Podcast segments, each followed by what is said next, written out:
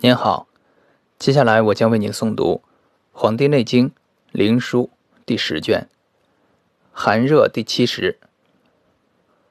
皇帝问于岐伯曰：“寒热，裸力在于井液者，皆何气始生？”岐伯曰：“此皆暑漏，寒热之毒气也，流于脉。”而不去者也。皇帝曰：“去之奈何？”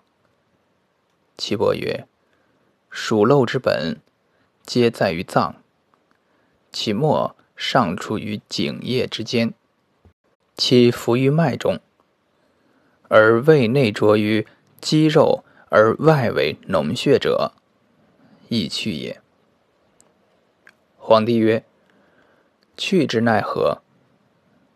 岐伯曰：“请从其本，引其末，可使衰去，而绝其寒热，审按其道以与之，徐往徐来以去之。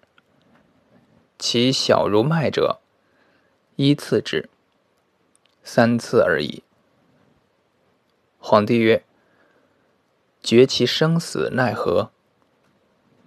岐伯曰：“反其目视之，其中有赤脉，上下贯童子。